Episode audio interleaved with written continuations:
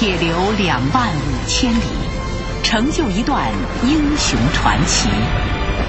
回望历史，缅怀先烈，不忘初心。特别节目《解码长征》。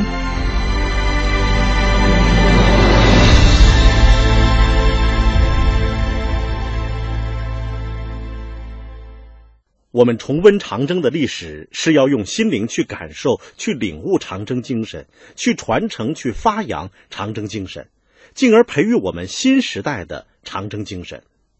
重走长征路，现在已经成为一个符号。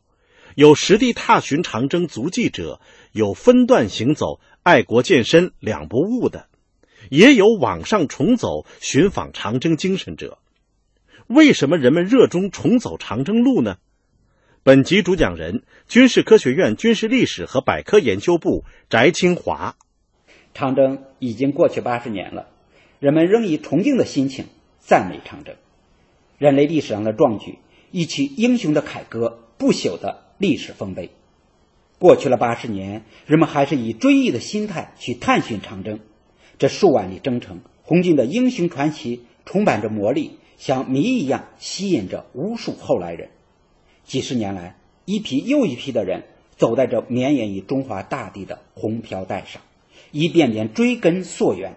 他们用自己的行动去体验长征，去领悟长征精神的真谛。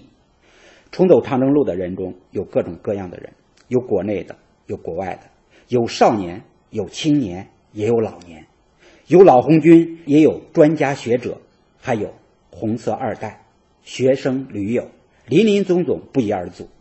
他们是带着各种目的来走长征，朝圣、解密、汲取、追寻、教育、学习。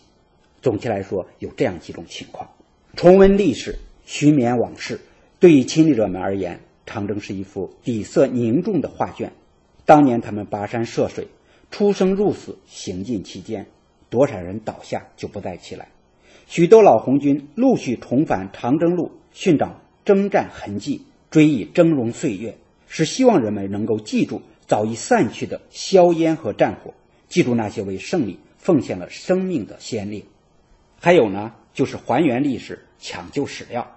一些史学工作者抱着对历史负责的态度，重走长征路。他们收集资料，寻访红军当年的足迹，寻找长征的亲历者或者是当事人，对这一段历史进行深入研究。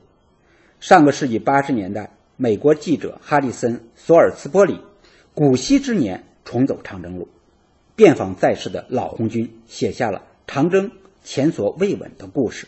这本书以独特的角度描述了中国革命和长征。在美国出版以后呢，读者众多，在欧洲、亚洲很多国家翻印出版。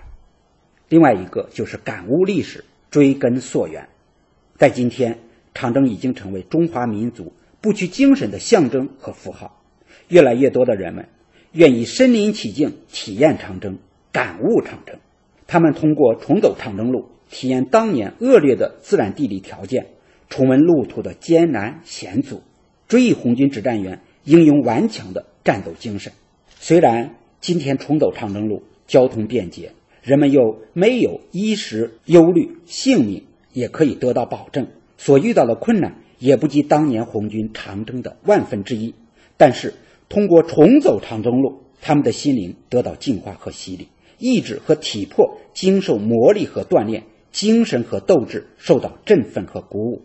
重走长征路是对历史的铭记和回顾，也是向革命先烈致敬的崇高方式。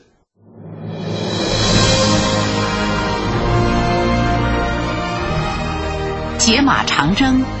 由中国人民解放军军事科学院、新华通讯社、中央人民广播电台联合制作。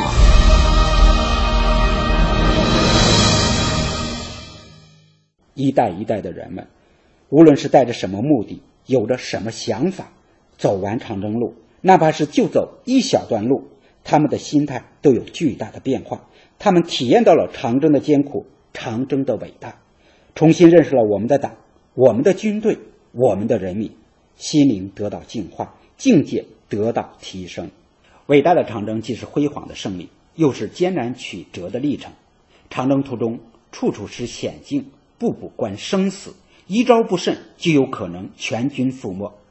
党的十八大以来，以习近平为总书记的党中央带领我们正在进行许多新的历史特点的伟大斗争，在实现两个一百年和中华民族伟大复兴的新长征路上，同样荆棘密布，充满暗礁险滩。我们要继承和弘扬好伟大的长征精神，汇聚强国强军的磅礴力量，为实现我们的奋斗目标而努力，走好自己的长征路。